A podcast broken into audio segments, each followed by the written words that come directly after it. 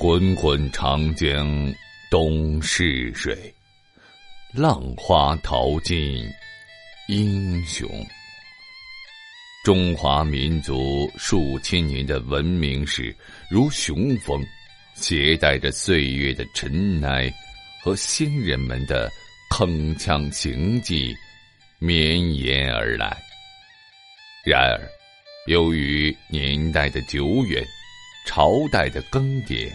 加上人为的篡改或歪曲，中国的历史上留下了很多谜团，这些都极大的激发着人们探究历史细节的好奇心。敬请欣赏《中国历史真相》，播讲人绝唱歌，欢迎您继续收听。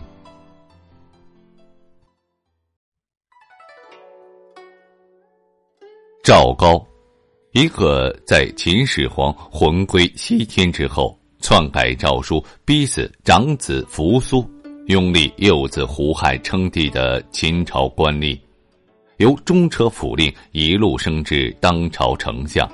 他操纵傀儡皇帝，玩弄至上皇权，巧取豪夺，陷百姓于严刑酷法、赋税徭役的水深火热之中。为官数十载，赵高处心积虑陷害忠良，苦心筹谋篡夺王位，其结果是在他距离王位一步之遥，死于非命。可是，就是这样一个坏事做尽的奸佞小人，居然也有被人冤枉的时候。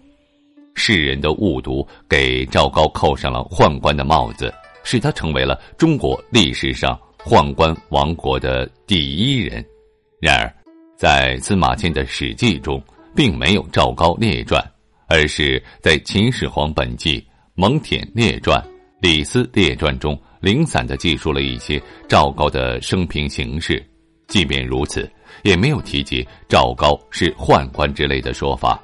寻遍东汉以前的史籍文献，也没有明确指，也没有明确指明赵高就是宦官。那么，赵高究竟是如何成为宦官的呢？说赵高是宦官，一是出于对“隐公”一词的曲解，二是出于对“宦”字的误解。《史记·蒙恬列传》中有记载，赵高兄弟皆生隐公。隐公一词语义并不明确。东汉以后，一位为《史记》作注的刘姓人士，不知从何处得知此词的含义。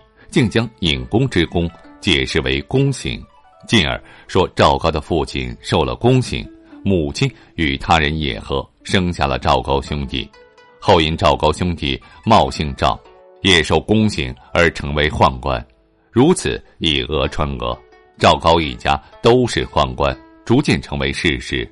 唐代以后，几乎成了一种固定的说法。秦史专家马飞白先生曾根据。《睡虎地秦墓竹简》指出，赵高兄弟接生尹公的“尹公”实际上是误写。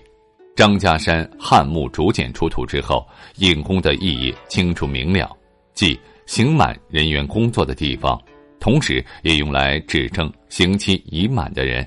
此词无论如何都与宫刑毫不相干。除此之外，从句意上看，倘若“尹公”注释为宫刑，那接生引宫的解释牵强绕口，相比之下，若注释为刑满人员工作的地方，则句意清晰，一目了然。由此可见，此说有其合理性，并非标新立异的突兀之说。